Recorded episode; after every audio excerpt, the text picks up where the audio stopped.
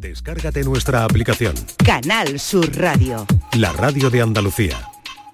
La tarde de Canal Sur Radio con Mariló Maldonado. Las ganas de aprender no tienen ni edad ni horizontes. Hay quien no para de crecer durante toda su vida.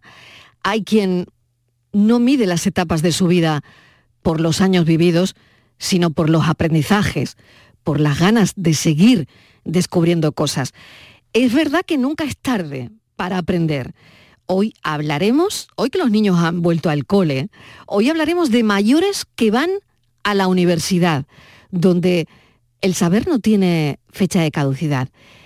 Ese tiempo que se resiste a parar, la gran aventura del aprendizaje, que es verdad que la mayoría de las veces no tiene límites. Ganas de volver, de desde hace un mes. Salir de fiesta, tomar unas copas, ganas de volver. Vivir las noches tomadas en la arena junto al mar. Celebrar la fiesta que con la cuarentena ya se quedó atrás. Este tiempo recluidos nos ha hecho pensar que unidos somos más fuertes y que podemos más. A pesar de la distancia podemos hablar, pero los dejas partir nos pueden hackear. Ganas de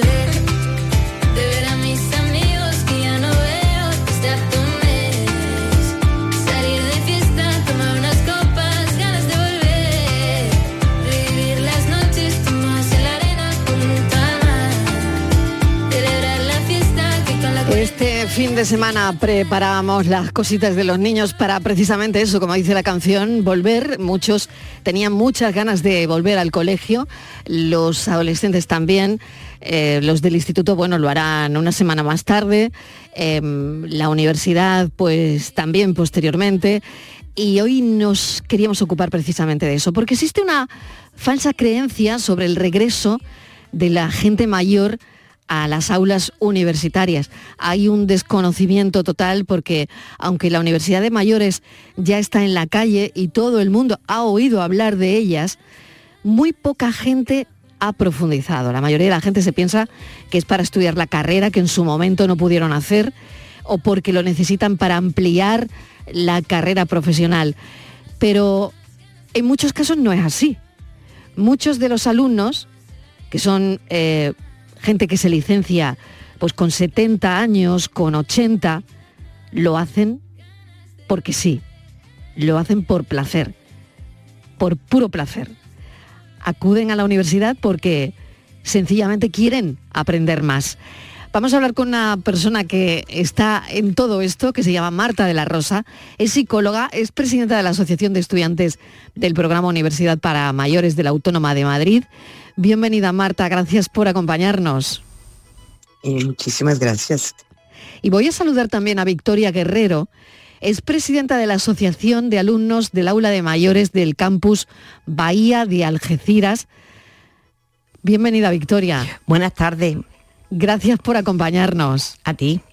Bueno, eh, voy a empezar con Marta, eh, si me permites Victoria. Sí, sí. Porque quiero saber lo que hay detrás de, de todo esto que hemos hablado, ¿no? De esa falsa creencia de que la gente mayor va solo a la universidad por, eh, por una carrera que en su momento no hicieron o porque lo necesitan para, para el trabajo que hacen. Esto no siempre es así, Marta. No, no siempre es así. La verdad es que en la Autónoma de Madrid, que es mi universidad, eh, vamos a la universidad todo tipo de personas en el programa universitario de mayores, desde los 50 años en adelante. Vamos personas que tenemos eh, una carrera universitaria, por ejemplo, en mi caso, que tengo más o que tengo una serie de especializaciones, y hay mucha gente así, pero hay otro tipo de personas que por circunstancias de su vida no tuvieron en su momento la oportunidad de eh, desarrollarse más, o porque fueron madres, o porque tuvieron que trabajar por mil razones, o que algunas estudiaron una carrera pero nunca pudieron desarrollarla y otras la comenzaron y nunca la terminaron. Tenemos todo tipo de personas y todas las edades. Hay flexibilidad, eh, Marta, en, una universidad para este tipo de personas, porque ¿cómo es el acceso? A ver.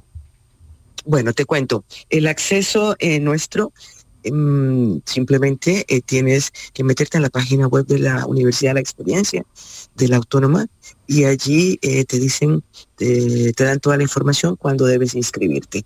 Por ejemplo, este año se inscribieron, entraron 180 personas, independiente de si tuvieran carrera universitaria o no. Cada día tiene más carrera universitaria porque eh, entran a los 50 años, entonces muchos tienen, pero otros no. Y entraron 180 y se quedaron unos 300 en lista de espera. La verdad es que cada día hay más interés de formación, de progreso, de aprendizaje. Me encanta lo de la universidad de la experiencia. Sí, sí, sí, se llama así. Se llama Universidad de la Experiencia. Eh, te cuento un poco, que alguna vez ya lo he contado. Esto es todo un programa maravilloso de la Comunidad Europea, que es educación a lo largo de la vida. ¿Qué quiere decir? Que las personas que requeramos eh, educación o que solicitemos las universidades, porque esto es otro tipo de educación, que las universidades puedan, puedan brindarlos. Entonces esto es un programa a nivel europeo. Al principio en España empezaron pocas universidades, pero ya somos unos 27 mil, 28 mil estudiantes y yo creo que alrededor de casi 50 universidades han apostado por la educación de mayores. Y Marta, em, es verdad que he oído que dices que el sofá te mata el alma. te mata el alma y las neuronas. Sí, lo que pasa es que eh, yo solamente, bueno, en síntesis, cuando tuve un cambio ya de vida, ya me entró a la universidad y tal, me, eh, me di cuenta que ya tenía mucho más tiempo libre y yo me he formado, me ha gustado formarme toda la vida y cuando tomé la decisión, dije, el sofá mata el alma, y mata las neuronas y pasarte la vida mirando televisión tampoco es plan de vez en cuando, ¿vale? Pero eh, todo eso deteriora, deteriora el espíritu. Hay que seguir creciendo, hay que seguir aprendiendo, hay que actualizarse con todo, con lo que pasa en el momento, con las tecnologías, porque es que es muy importante que sepan que a la universidad vamos a aprender muchísimas cosas de la actualidad. Eh, nosotros hacemos cursos en streaming, estamos puestísimos en todos los cursos telemáticos, eh, hemos aprendido cantidades de cosas, de todo lo que pasa en este momento y de de biología y de nanotecnología y del genoma humano y de las guerras. O sea, aprendemos de todo, de todo. Y como lo complementamos en nuestro caso eh, con nuestra asociación, que nuestra asociación para nosotros es un orgullo, porque es una asociación de 800 personas. Em, y en ella pues damos muchísimos tipos de cursos, talleres, actividades, conferencias, viajes.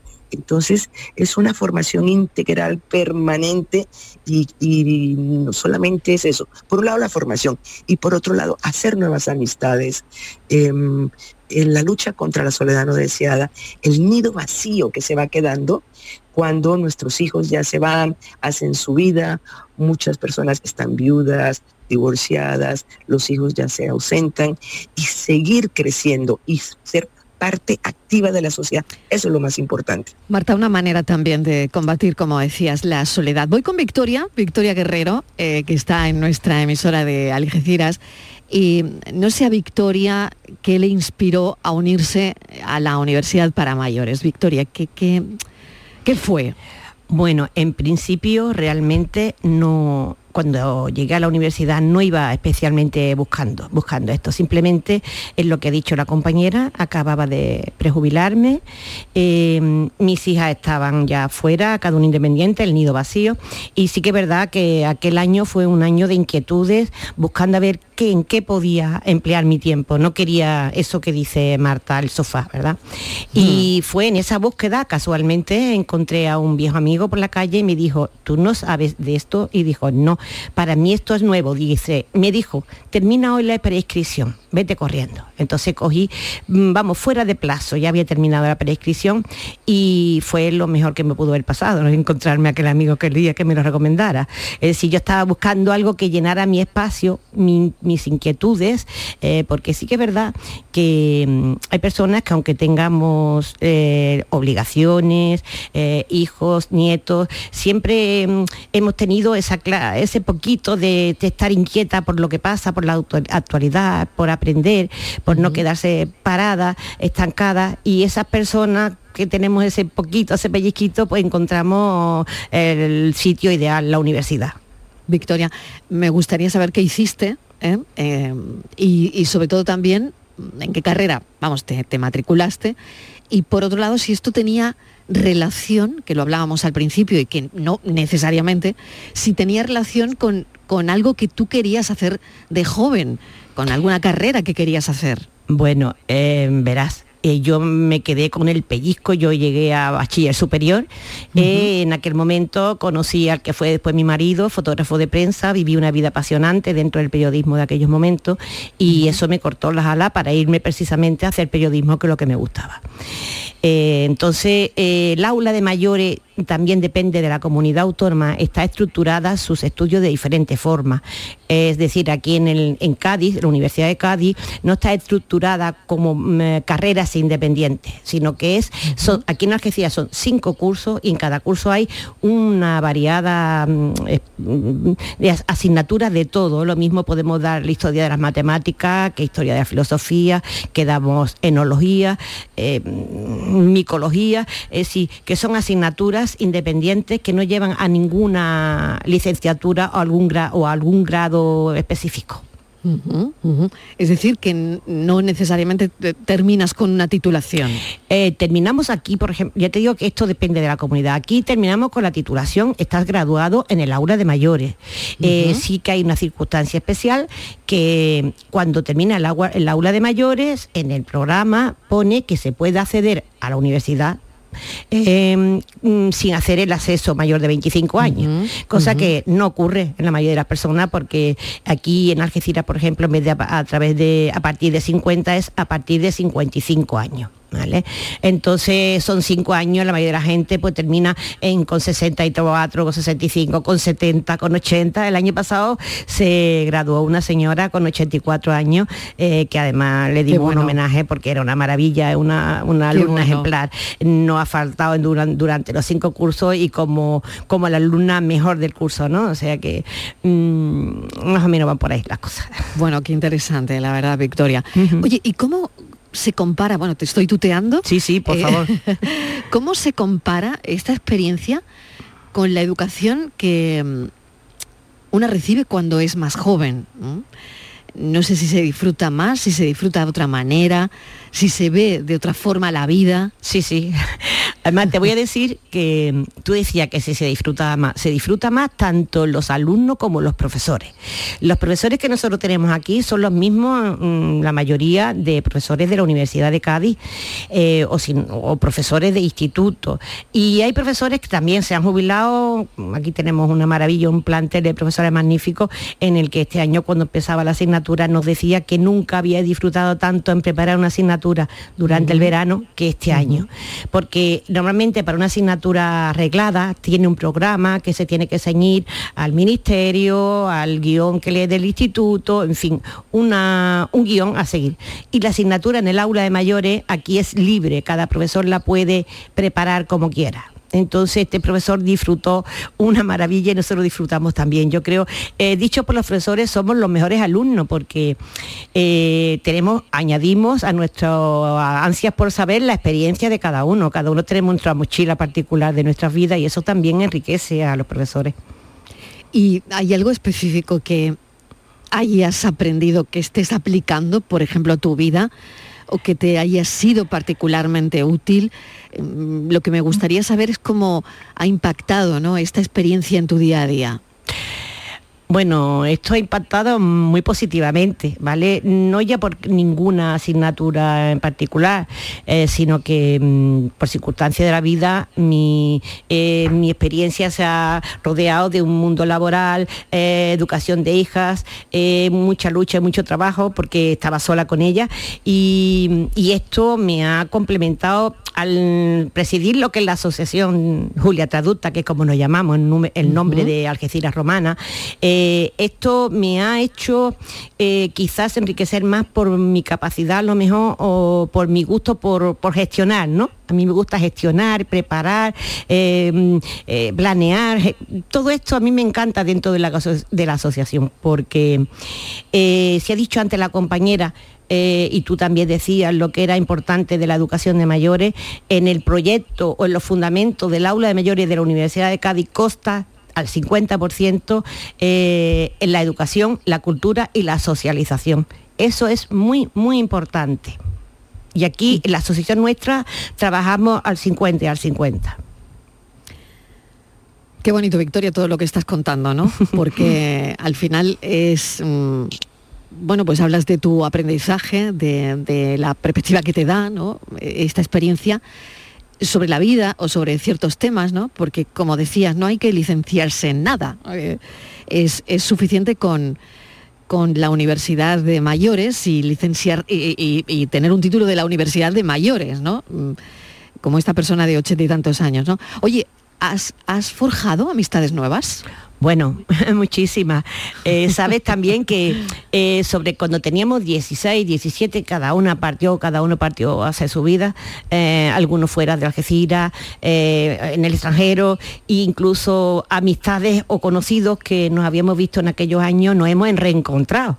Aparte de todas las personas nuevas que hemos conocido, muchos nos hemos reencontrado de entonces, mucho hasta nos ha costado trabajo reconocernos, ¿vale? Entonces eso ha sido muy bonito. Lo que es, em, verás, hay un, hay un denominador común en el aula de mayores, eh, independientemente de ideología, religión, forma de pensar. Hay una, un ideal, un camino común que es la inquietud por aprender y por socializarse. Y eso nos une a todos, es muy bonito. Nosotros aquí ahora mismo rondamos los 400 socios, que para un campus como es de Algeciras está muy bien. Y mm, estoy muy orgullosa de, la asociación y del equipo que tengo, porque mm, es una asociación dentro del ámbito cultural de Algeciras, una de las más inquietas y de las que más trabajamos por la cultura y por la socialización. Marta de la Rosa está escuchando atentamente. atentamente. Creo que ha definido muchas cosas Victoria Guerrero. Em, creo que eso que hablábamos hace un instante de el sofá te mata, el sofá mata el alma, mata las neuronas, personas que sois útiles, que tenéis muchísima ilusión y que, bueno, a una determinada edad, pues queréis seguir aprendiendo. Esto es, es que no es más. Claro, es que eso es fundamental, es fundamental porque siempre tenemos inquietudes, queremos seguir progresando y la universidad pues nos brinda esa oportunidad. En el caso nuestro pues eh, son niveles, ¿no? Yo llevo 10 años en la universidad. Marta, yo eh, también, ¿eh? Yo también 10. Justito. Bueno, llevo 10 años. Yo entré en el curso 2013. Sí, nosotros somos niveles, entonces son eh, tres de Puma, se llama Puma, luego tres de EMA y luego cursos avanzados. Y afortunadamente nuestra universidad nos ha brindado la oportunidad de seguir haciendo cursos avanzados. Entonces es una maravilla, estos cursos eh, hay de ciencias y hay de humanidades. Y eh, aprendemos muchísimas cosas, tenemos muchísimas inquietudes y también nos pasa lo mismo, los profesores viven encantados de dictarnos clases a nosotros.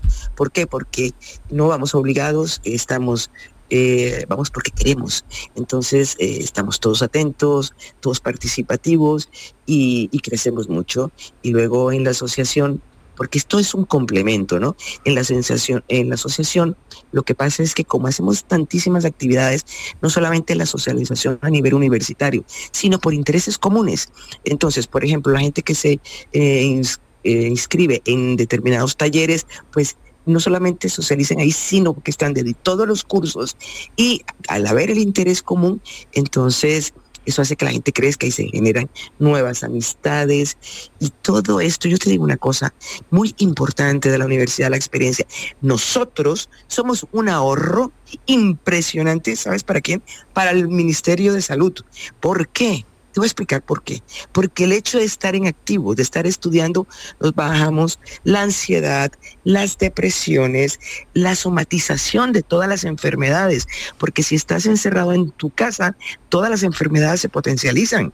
En cambio, si tienes actividad, tienes tu cerebro funcionando, eh, somos un ahorro impresionante. Es que lo nuestro debería ser fomentado cada vez más porque somos una economía, una economía nacional. Porque al tener tanta actividad, tantos proyectos, tantas salidas, no te hundes en la depresión, no somatizas y terminas con miles de enfermedades, porque la mayor parte de las enfermedades se producen porque somatizas, por angustia, por depresión. Y, ayuda, ayuda, es que nosotros somos eh, proactivos, eh, que nadie se equivoque y pensar que nosotros somos gente mayor, que qué hacemos con ellos. No, aportamos a la sociedad, aportamos no solamente a la familia, a los nietos, sino a, todos en general, creativos, y capacidad de desarrollar y de aprender. Así que yo pienso que, como he dicho siempre, esto es un gana-gana. Marta de la Rosa, qué buena visión. Te agradezco enormemente tu participación en esta entrevista que queríamos hablar de la vuelta al cole, pero de una vuelta al cole diferente, de una vuelta a la universidad distinta de, los mayores. Marta de la Rosa, gracias. Un saludo enorme. muchísimo gusto. siempre digo que gracias por darnos visibilidad. Y Victoria Guerrero, Victoria, a mí me gustaría eh, que aconsejaras a gente que te puede estar escuchando ahora, que pues que tiene eh, pues esa edad, ¿no? Que sean jubilados, 65, 60, a partir de 60, no lo sé, 50 y algo, y que pues el nido vacío, lo que tú ya decías, ¿no? Y el sofá ahí esperándote. Em, no sé qué, puedes decirle a la gente que esté escuchando esta entrevista y quieras darle algún consejo si están considerando unirse a una universidad para mayores. Mira, perdón, antes voy a hacer un inciso de una cosa que, se ha quedado ahí detrás. Eh, han nombrado la compañera cómo nos incorporamos a las nuevas tecnologías, ¿verdad? Hemos mm. pasado dos años de pandemia en el cual tuvimos que hacer un esfuerzo enorme por no quedarnos sin las clases y luchamos desde aquí, desde la asociación, para tener las clases online ¿eh? Durante dos años hemos estado en el aula de mayores en nuestras casas, unos aprendiendo, otros un poquito más puestos. Hemos seguido día a día durante la pandemia, cosa que llenaba nuestro nido vacío viviendo en casa solo, porque la mayoría de nosotros hemos pasado la pandemia y el aislamiento solo, y de 5 a 7 de la tarde teníamos la universidad por nuestras pantallas o por nuestros teléfonos, ¿vale? Eso nos ayudó también muchísimo. Ese era un inciso que quería hacer, ¿vale? Y pues eh, vamos a con el consejo.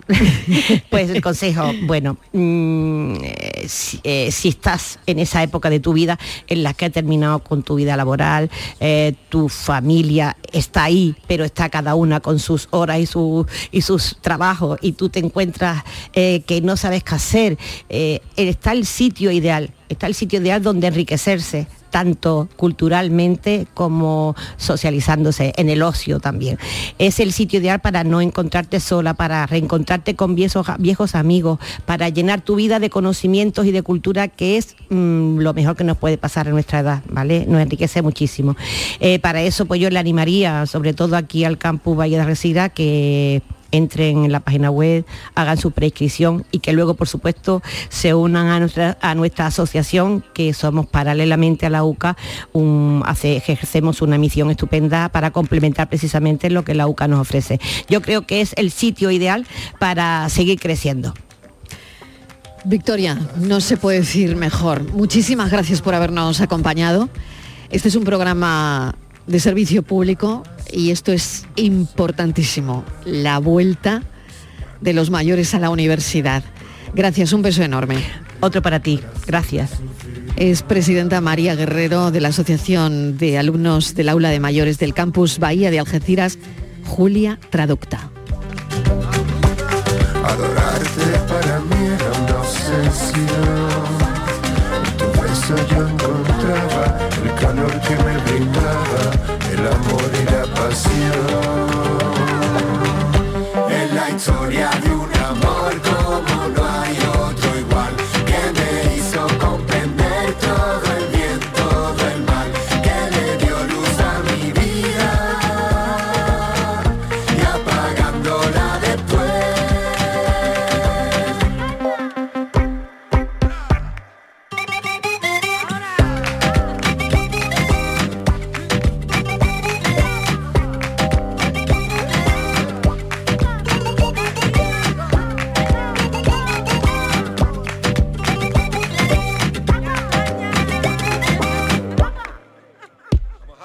no estás a mi lado corazón, te llevaste mi alegría, mi ilusión. La luz que tenía mi vida se apagó, tú me iluminabas amor como rayos de sol. Siempre fuiste tú la razón de mi existir. Te necesito, necesito tu elixir para dejar de sufrir. Y es que amor sin ti yo no puedo, no puedo, no puedo vivir.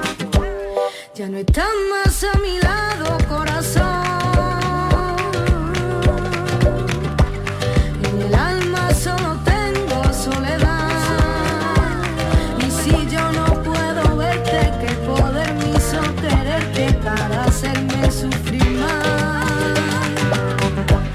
Siempre fuiste la razón de mi existir. Adorarte para mí era una obsesión. Si en tu beso yo encontraba el calor que me brindaba, el amor y la pasión. Es la historia de un amor como no hay otro igual. La tarde de Canal Sur Radio Con Mariló Maldonado. También en nuestra app y en canalsur.es. Rapimueble, los ofertazos del líder. Cheslon solo 259 euros. Apilable de salón, ahora 299 euros. No te los puedes perder. Y paga en 12 meses sin intereses. Ahorra con Rapimueble, líder en precios y calidad. Más de 200 tiendas en toda España y en rapimueble.com. Soy un mar andaluz de posibilidades. Tu costa cercana donde los peces deben seguir nadando, creciendo, madurando. Son nuestros tesoros protegidos de hoy para que puedan seguir alimentando el mañana. Porque los mares sabemos de respeto y sabemos de sostenibilidad, respeta el tamaño mínimo legal y deja que crezcan. Andalucía, mares que saben. Fondo Europeo Marítimo y de Pesca, Junta de Andalucía. Canal Sur Radio. Escucha bien lo que te voy a decir. Alégrate, ya no te vas a arrepentir. Yo te voy a ayudar a que puedas ahorrar nuestro petróleo. Ese sol y no lo pueden apagar. Placas fotovoltaicas Dimarsa. Infórmate en el 955 12 13 12 o en dimarsa.es.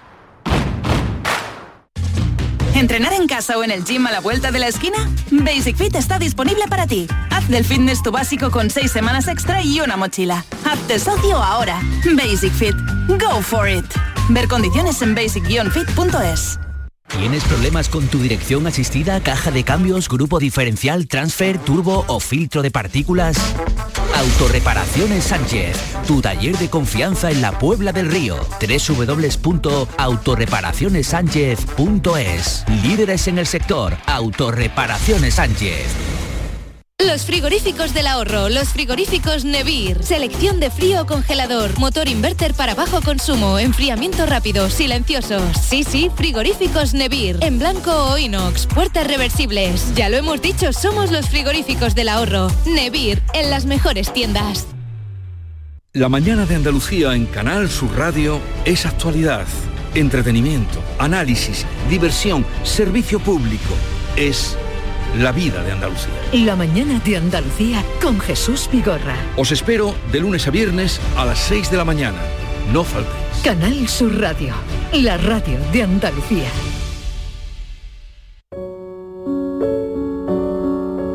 La tarde de Canal Sur Radio con Mariló Maldonado. Ya saben que nuestras primeras palabras de este arranque de semana, de este lunes, han sido para Marruecos, para sus ciudadanos, en esa terrible cuenta atrás, porque esta tarde se cumplen esas fatídicas 72 horas desde el terremoto y cada minuto, cada segundo resta posibilidades de encontrar supervivientes. Ya saben que las primeras 72 horas son claves para encontrar a personas vivas bajo los escombros y ese plazo, ese plazo desgraciadamente se cumple esta noche. Los equipos de rescate la verdad es que no pierden la esperanza porque eso es lo último, es lo último que se pierde, pero son muy conscientes, muy conscientes de la importancia que tiene el día de hoy y, y el tiempo, ¿no? El tiempo que juega, como siempre, encontrar. No para de aumentar la cifra de muertos por el terremoto y los equipos de rescate marroquíes apoyados por refuerzos extranjeros trabajan a contrarreloj para intentar, pues lo que decíamos, encontrar supervivientes. En España, fíjense que lo más parecido ocurrió en el año 1884 en Andalucía, bueno, parecido por decir algo, porque el número de víctimas no fue tan alto, no fue un terremoto muy destructivo, porque las construcciones de aquellos años pues eran muy parecidas, muy parecidas a algunas de Marruecos. Voy a saludar de nuevo a Estivaliz Martínez porque hemos estado trabajando esta mañana en esto y queríamos hacer la comparativa. Si estamos, claro, en la vamos, la falla africana la tenemos también eh, debajo, ¿qué podría ocurrir si estas cosas podrían ocurrir en el sur, ¿no? Estivaliz, bienvenida de nuevo. Hola Marilo, ¿podría darse en España? La probabilidad parece que es baja, especialmente Marilo parece si se habla de grandes terremotos, pero el riesgo siempre es una posibilidad. El terremoto de Marruecos, de hecho, fíjate que se ha producido en esta zona Mariló Alto del Atlas, en una zona de baja probabilidad de sufrir este tipo de sucesos. Pero, pero ha ocurrido. ¿Por qué ha ocurrido y por qué esa tragedia allí, Mariló? Porque las construcciones, eh, bueno, de esta zona afectadas, hablamos, por ejemplo, de zonas de aldeas que están muy retiradas, eh, son eh, casas muy viejas, son muy frágiles, Tú lo decías antes, se han construido con adobe, con piedra, con madera tosca. Y estas mm, casas, cuando hay un terremoto y lo que hacen es, Mariló, que se convierten en escombros de tierra, no son trozos que caen. quiere decir que, claro, cuando cae esa tierra, todos esos escombros encima de alguien, no te dejan ningún resquicio para respirar que en otros terremotos hemos visto que hay piedras, pero siempre por algún resquicio la gente entra oxígeno y puede respirar. Esto no ocurre en Marruecos porque todo eso se convierte en escombro. Algo así parecido, tú lo decías, ocurrió en, en Andalucía en el año 84 murieron más de 750 personas. En Marruecos estamos hablando de 2.500 por el momento. De momento no hay españoles, se descarta españoles. En el de España fue muy destructivo, Mariloy, porque lo hemos preguntado a expertos y nos dicen que por aquellos años las construcciones, no sé si eran como las de Marruecos de hoy, pero eran de bastante mala calidad. Desde entonces, Mariló, se trabaja muchísimo. Es algo que se tiene muy en cuenta, sobre todo en Andalucía. Se han mejorado mucho las construcciones, se utiliza mucho acero, se utiliza mucho hormigón y estas estructuras, que son mucho más resistentes, facilitan la posibilidad de supervivientes. Hemos preguntado a expertos ¿Cómo se puede preparar un, país, España, Marruecos, ante un terremoto? Y la respuesta siempre era la misma, Mariló, con muy buenas estructuras, con muy buenas construcciones, invirtiendo en construcción. Claro, hemos eh, hablado de ese terremoto que ocurre en 1884 en Andalucía y nos preguntábamos sobre la ITV, si es verdad em, que tenemos una puesta a punto mm, para que no ocurriese algo así. ¿no? Vamos a hablar con el profesor Jesús Galindo Zaldívar, vicedirector Instituto del Instituto Andaluz de Ciencias de la Tierra, catedrático de la Universidad del Departamento de Geodinámica. Profesor Galindo Zaldívar, bienvenido. Gracias por acompañarnos. Buenas tardes, ¿qué tal? Sabemos que el profesor Galindo ha trabajado en Marruecos, que conoce bien el terreno, que es una zona con muchas deformaciones, las construcciones de las zonas afectadas por el terremoto son muy viejas, muy frágiles, en fin, ya todo lo que hemos contado. ¿Por qué fue, profesor, tan virulento este, este terremoto? Y la siguiente pregunta es si esto podría ocurrir en el sur de España. Bueno, pues este terremoto, además de ser importante, ha sido un terremoto poco esperado, porque en la zona donde ha ocurrido, que es en el Alto Atlas, no había demasiada sismicidad importante previa. Estamos acostumbrados aquí en Andalucía o en norte de Marruecos, en Melilla, en Ceuta, a tener, y en, el norte de Marruecos, a tener sismicidad. Y entonces estamos más acostumbrados a estos, a estos sismos. Sin embargo, en la zona del sur del Atlas era una cordillera muy curiosa, y es una cordillera muy curiosa, muy elevada, tiene más de 4.000 metros de altura, donde la tectónica, eh, seguro que es una tectónica importante, donde hemos visto que hay deformaciones importantes y sin embargo no había sismicidad. Entonces, por eso ha sido un terremoto poco esperado, porque en este caso hay grandes fallas, estas fallas han acumulado durante mucho tiempo esa deformación hasta que finalmente no han podido resistir más y entonces dan terremotos de alto, de, de elevada magnitud, como el que ha ocurrido aquí en Marrakech. Este terremoto, pues en cierto modo, tiene magnitudes y características parecidas, como ya han comentado acertadamente, al que ocurrió aquí en el sur de la península, en Granada y Málaga, la zona de Zafarraya, de 1884 la longitud de la falla que suponemos que se mm, activó en aquel momento es similar a la que ha ocurrido en Marrakech, de unos 30 kilómetros, con saltos en las zonas de máximo salto, pues en torno a metro y medio, dos metros de, desplazamiento, de desplazamiento brusco. Y este terremoto que ocurrió en 1884, bueno, pues evidentemente, como habéis comentado adecuadamente, las construcciones no estaban preparadas para esa similaridad, que es lo que ha ocurrido aquí en la parte sur de Marruecos. Sin embargo, en el norte de Marruecos, en la zona de Alucema, hubo otro terremoto también importante en el, 2004, de magnitud algo inferior, pues 6,4, 6,5, que también tuvo muchas víctimas mortales, en torno a 600, pero que a partir de ese momento las construcciones han ido mejorando. Se han ido cambiando y desechando esas antiguas casas hechas con adobe y con piedras por construcciones muy básicas, pero por construcciones sismoresistentes. Desde el punto de... Sí, sí, sí, adelante, adelante, adelante, no quería interrumpirle, adelante. No, pues lo que, lo que hacemos desde el punto de vista de los estudios geológicos, geofísicos y geofísicos es saber dónde están esas grandes fallas, saber dónde se está acumulando esa deformación en el, en el terreno y poder predecir, pues, por no cuándo va a ocurrir un terremoto, porque no lo sabemos, pero sí la intensidad máxima de esas vibraciones que se esperan. Y a partir de esos estudios, pues luego ya lo que, lo, lo que tienen es que hay que diseñar estructuras que no tienen por qué ser tampoco excesivamente caras, pero estructuras que se pruebe que son sismos resistentes y resisten este, este tipo de eventos. Justo quería preguntarle eso, hablaba de la ITV, eh, lo mismo que para, para los coches, para las ciudades, ¿no? Eh, mm, ¿Se hace este tipo de, cosas? Porque mm, no sé si Europa también mm, repasa esto, pero al final no sé si se queda en papel mojado o, o en cambio ahí se trabaja en ello también pues mm, de, vamos, cada vez se va mejorando pues, el tipo de normas sismoresistentes que, que es necesario pues, pues, cumplir. Y por eso al final, en la serie pasada que tuvimos aquí en Granada, con terremotos de 4,4, 4,5, pues es verdad que hubo algunos daños y algunas casas, pero vamos, los daños fueron mínimos comparables con lo que podía haber pasado si todas las casas hubieran sido las de 1884. Entonces, con este tipo de normativa, lo que vamos es mejorando.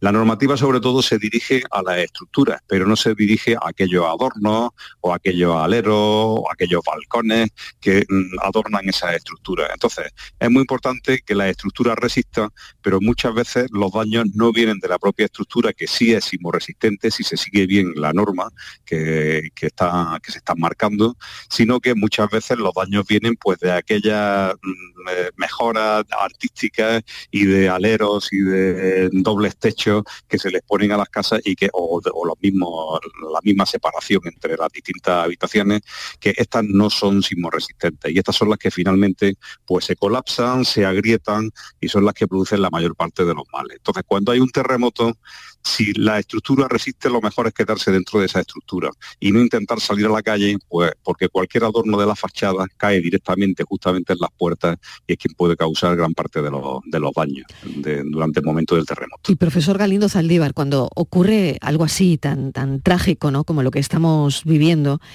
no sé si los científicos van aprendiendo cosas, no sé qué lecciones deja un terremoto de esta magnitud, ¿no? Y, bueno, y cómo se aplica eh, o cómo se puede aplicar en otros sitios, en otros lugares del mundo. Pues los científicos, cada vez que ocurre una catástrofe de estas, vamos analizando los restos y el por qué ocurrió, cómo ocurrió y qué estructuras son las que, las que ocurrió. Afortunadamente, bueno, pues nuestro país es un país de los que invierte en, ciencia. Nos han concedido hace poco, bueno, en esta última convocatoria, un proyecto precisamente pues para estudiar las características de estos fenómenos, que aquí en este caso ha sido en tierra, pero que si tenemos un terremoto en zonas marinas, pues puede producir tsunami, con efectos que ya todos todo- todo- todos conocemos, y lo que hacemos va a ser sobre todo una monitorización pues para ver los movimientos del terreno mediante técnicas geodésicas, mediante técnicas geofísicas se hace como se le hace a los enfermos, se hace una especie de radiografía o ecografía de- de- del interior de la Tierra, podemos llegar hasta 100 kilómetros de profundidad para saber dónde están esas estructuras y luego con observaciones geológicas de superficie también se puede saber qué estructuras son activas. Y de ese modo ir aprendiendo, ir sabiendo pues mm, eh, no tanto cuándo va a ocurrir el terremoto, porque la recurrencia de estas fallas a veces son de miles de años, y nu- nunca sabremos si va a ser mañana, pasado mañana o dentro de 100 años, pero sí sabremos cada falla qué riesgo es el que tiene y eh, tratar de mm, pasar y de transferir este conocimiento a las autoridades pues para que tomen ya eh, las normas sismoresistentes que sean adecuadas para cada zona. Esto se ha empezado a hacer en Marruecos, sobre todo en la parte norte, y espero que a partir de ahora también se siga haciendo en la parte sur debido a este, a este evento en Marrakech. Profesor Galindo Zaldívar, muchísimas gracias por habernos atendido y, y contado y dado toda esta información eh, de primera mano. Gracias, un saludo. Pues muchas gracias a ustedes. Un saludo. ¿eh? La comunidad marroquí que reside en Málaga trabaja ya sin descanso haciendo acopio de material de primera necesidad para las zonas afectadas por el terremoto. Ahmed Khalifa es presidente de la Asociación Marroquí. Queríamos preguntarle cómo va la tarde, cómo está yendo la tarde. Ahmed, bienvenido. Gracias por acompañarnos. Muchas gracias a ustedes por preocuparos por este tema. Bueno, ¿cómo está Pues la verdad es que fue bastante ajetreada porque estamos entre pegados a los informativos y al teléfono para ver cómo van los familiares, cómo va la familia, si hay algunas novedades y tal. Y al mismo tiempo estamos aquí con la- las campañas que hemos montado, las campañas de ayuda humanitaria y bueno, pues estamos intentando, vamos a recoger eh, material de primera necesidad en esta primera fase de, de- emergencia, material que va a consistir eh, principalmente en, eh, en ropa de abrigo, mantas, material médico, tiendas de campaña y toda esta ayuda pues que estamos recogiendo tanto en Málaga, Granada como Sevilla se va a canalizar a través de la agrupación de voluntarios de, de- intervención rápida que tenemos aquí en el Ayuntamiento de Málaga y se va a mandar al, eh, a la zona damnificada.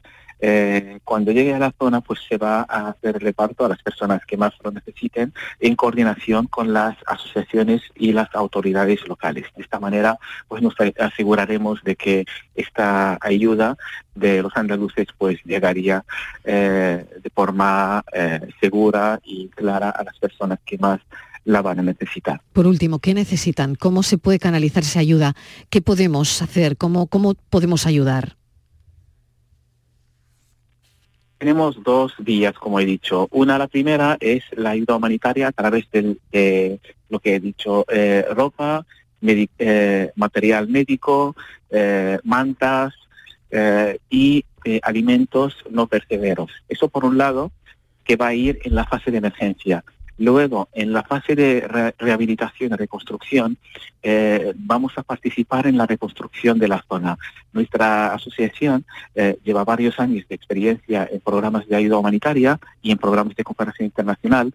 Hemos rehabilitado varios centros educativos en la zona del norte de Marruecos y ahora eh, vamos a seguir haciendo lo mismo, pero dentro de programas de ayuda humanitaria y queremos rehabilitar especialmente los centros educativos. Nos consta que varios centros, varias escuelas eh, en las zonas rurales especialmente, pues han quedado totalmente destruidas. Entonces, nosotros hemos montado una campaña de crowdfunding a través de nuestra página web y nuestras redes sociales para que las personas que quieran hacer alguna donación lo pueden hacer y el importe íntegro de lo que se va a recaudar se va a destinar a esta fase de reconstrucción, rehabilitación, especialmente en el campo de los centros educativos y las escuelas. Eso sí, un punto importante nosotros, nuestra experiencia está en los centros educativos, pero realmente tendremos que esperar como dos semanas, tres semanas, hasta que se aclare un poco la situación general y se haga un buen diagnóstico para poder detectar exactamente cuáles son las necesidades reales para la reconstrucción y también para que haya una coordinación con el resto de agentes locales y las autoridades que también participan en la o van a participar en la reconstrucción. Ahmed Khalifa, muchísimas gracias por habernos atendido, muchísima suerte y desde aquí seguimos muy pendientes, muy pendientes de lo que ocurra. Un saludo, gracias. Muchísimas gracias a ustedes, un saludo.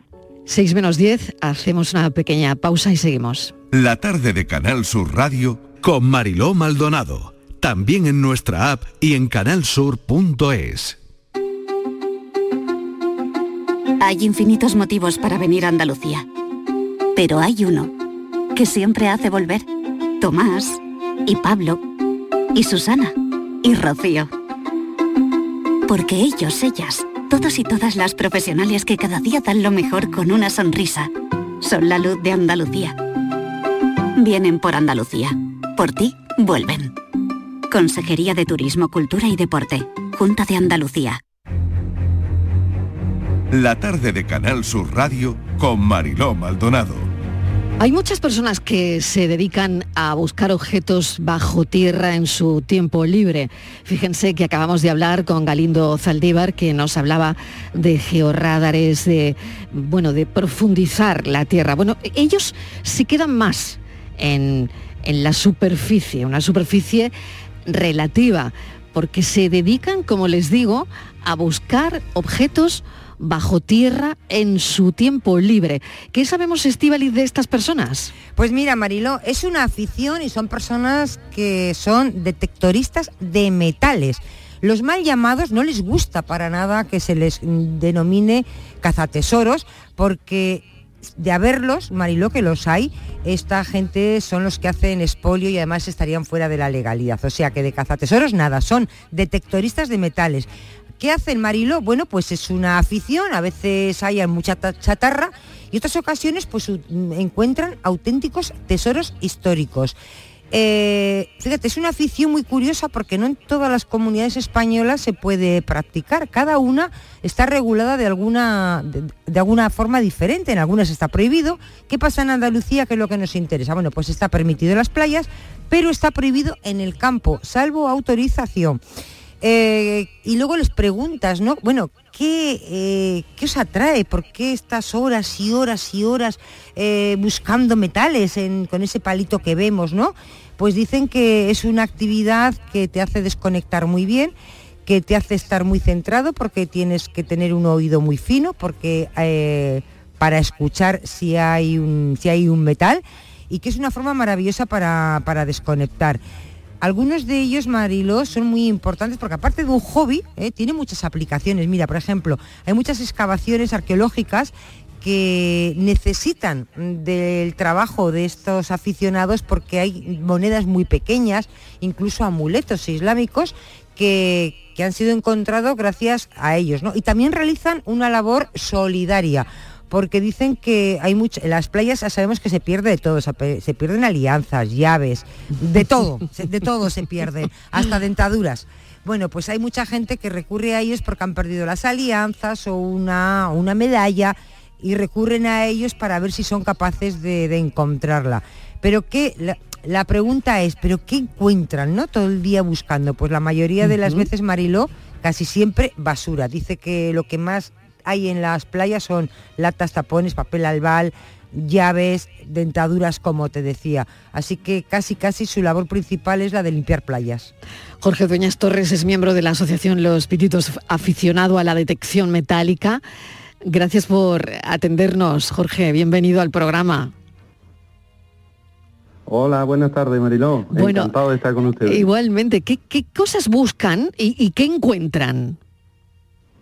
¿En la playa o en los yacimientos? Eh, eh, explícame un poco. Sí, bueno, donde, donde usted crea que hay más cosas para encontrar, que hay más cosas que se encuentran en una Bueno, playa que en si un... hablamos a ver, de, de playa... Sí. En una playa, por ejemplo. en ¿no? una playa, por ejemplo. En una playa lo, lo que más encontramos es basura. Básicamente basura. Anillas, latas, eh, papel de pues, En definitiva, la porquería que los humanos echamos a la playa. No te pueden imaginar la cantidad de, de basura que, que generamos. ¿no? Eso sobre todo. Y de vez en cuando por alguna monedilla, lo típico para el café y para poco más. Poco no más. se saca ningún tesoro ni nada de. Jorge, si encontráis algo de valor, ¿qué, qué se hace con? Imagínate, pues una cadena, eh, hombre, unas llaves que no Sí. tiene valor, mm, no tiene valor, digo, porque no puedes venderlas, no vale Valor nada. relativo, ¿no? Pero para quien las ha perdido vale mucho, claro. Claro. Pues normalmente lo que hay que hacer, lo que nosotros hacemos en la asociación, pues lo entregamos en la oficina de objetos perdidos o bien en las comisarías. Allí te hacen una diligencia de entrega y a los dos años, si no son reclamados, pues pasarían a ser propiedad del que lo deposita. En este caso el que lo ha llevado con el detector de metales, que lo ha encontrado. Bueno, qué curioso. Voy a saludar también a Francisco Melero García, es arqueólogo, eh, lleva 18 años trabajando en excavaciones, concretamente en, en Cártama, donde han recurrido además a los aficionados de detección metálica. Francisco, bienvenido. Hola, buenas tardes. Bueno, ¿cómo os han ayudado a vosotros en, bueno, en este campo, en la arqueología? Pues la, verdad es que, mm, bueno, hay que decir que, eh, bueno, ellos son, eh, el expolio se ha, hecho mucho daño en arqueología durante muchos años y, digamos, no son bien vistos por todos los arqueólogos. Pero ellos que trabajan, o sea, que son con- están contra el expolio y, ilegal y, y trabajan con nosotros, la verdad que no, no- con Jorge, que tra- en varias campañas hemos hecho ya en, en, la- en Cártama, en el parque arqueológico que estamos construyendo, y he encontrado muchas cosas, ¿no? Eh, colaboran, eh, por ejemplo, eh, ahí tengo siempre en el museo de Cártama, exponemos 21 monedas descubiertas en tres campañas, las primeras tres campañas de excavación. Y cuando empezamos a contar con Jorge, eh, de esta- bueno, eh, moneditas, son las primeras acuñaciones de Málaga, son unas monedas muy pequeñitas. Y cuando contamos con él, pues nos sacó en una sola campaña 84. Qué barbaridad. Entonces, son muy... sí, sí. Eh, la verdad que yo a partir de entonces, yo, Jorge, no te muevas, todas las campañas está aquí con nosotros. Jorge, ¿lo recuerda? Moneda moneda, ¿cuánto le costó sacar este tesoro? Eh, pues la verdad no mucho, porque como estaba acostumbrado, pues para mí eh, es un placer colaborar con ellos. Date cuenta que en los yacimientos, lo- como bien dice Paco, hay un montón de, de restos metálicos y moneda, plomo, es que se saca cantidad de cosas. La verdad es para mí eh, paso gusto con ellos, colaborando. ¿no? Es un placer estar con ellos. ¿Y cuál es el, el objeto más inusual, eh, más inesperado que se ha encontrado? Pues te va a reír un poco, porque Sí. esto no fue en un yacimiento arqueológico, obviamente, fue en la playa y fue un juguete sexual. Ah.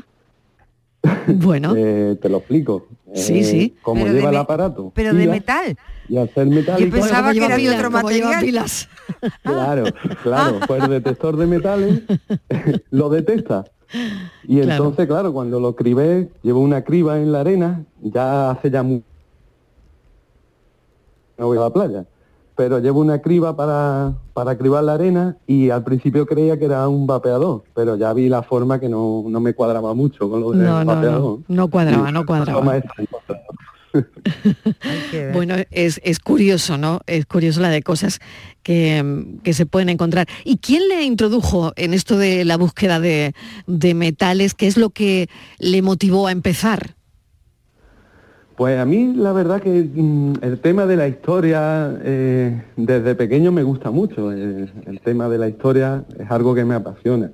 Y yo vivo pues muy cerca de, tengo la suerte que vivo muy cerca del yacimiento arqueológico de Cártama, como y un día pues me pasé, bueno, me pasó muchas veces a, ver la excavación y tal, y pues conocí a Paco por a mediación de un compañero y le pregunté, digo, mira Paco, yo tengo un detector de metal y tal, ¿tú has a utilizarlo? Y al principio, pues, claro, todo el mundo un poquito reticente, ostras, un detector de metal, y digo, "Venga, pues Paco me dio la oportunidad, prueba un día, y el primer día pues saqué unas pocas de moneda y ya me dijo, ya te queda aquí conmigo y somos como un matrimonio. Totalmente. Oye, ¿y qué os gustaría encontrar? A ver, Jorge y Paco, Paco y Jorge, ¿cuál sería vuestro sueño, ¿qué os gustaría encontrar eh, y contarle a la humanidad? A ver. Pues yo... sí, tírale. Tírale, Paco, tírale. voy a dejar a Paco, yo- Venga, Paco. Paco. Paco, te toca. Yo allí siempre, bueno, estamos trabajando en eh, Cártama, tiene, estamos en el centro de la ciudad romana de Cártama, entre otras muchas cosas. Estamos en el foro, en el centro de- del foro, y si algún día Jorge nos, de- nos descubriera una estatua de bronce romana de- del foro, eso sería, vamos, le haríamos allí, le montaríamos una Le haría una ola, una ola. una Le ola haríais que la ola. un homenaje Muy que lo vea. Muy bien. Bueno, pues Jorge, a por la estatua. ¿eh? Que quién sabe. Ya ves, a eso voy, a eso voy. Yo Muy ya bien. se lo he dicho a Paco muchas veces, que yo tengo que salir en el periódico algún día. ¿eh? Claro que sí. De entrada, en la radio te estamos sacando, ¿eh? por, simplemente por la Bueno, afición, por la afición y, y- y por lo de las monedas también. Jorge Dueñas, muchísimas gracias. Claro. Francisco Melero, gracias. Que como Venga, pareja funcionan muy bien en esto de descubrir cosas bajo tierra. Gracias, un saludo, gracias Estivaliz. Venga, muchas gracias. Un saludo, buenas tardes.